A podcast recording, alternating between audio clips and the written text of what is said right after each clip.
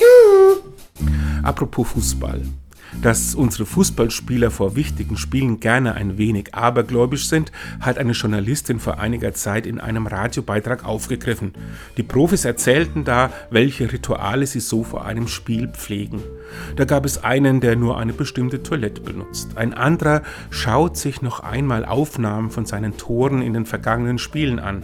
Ein dritter achtet darauf, dass er als letzter aus dem Mannschaftsbus steigt. Dass die Aussage eines Spielers, er spreche vor dem Spiel ein kurzes Gebet, auch gleich in die Schublade Aberglaube gesteckt wurde, halte ich für voreilig. Vielleicht bittet er ja nur um einen Segen, unabhängig vom Ausgang des Spiels. Das Thema wurde am Ende von einem meiner Lieblingstypen in der Fußballwelt wieder relativiert.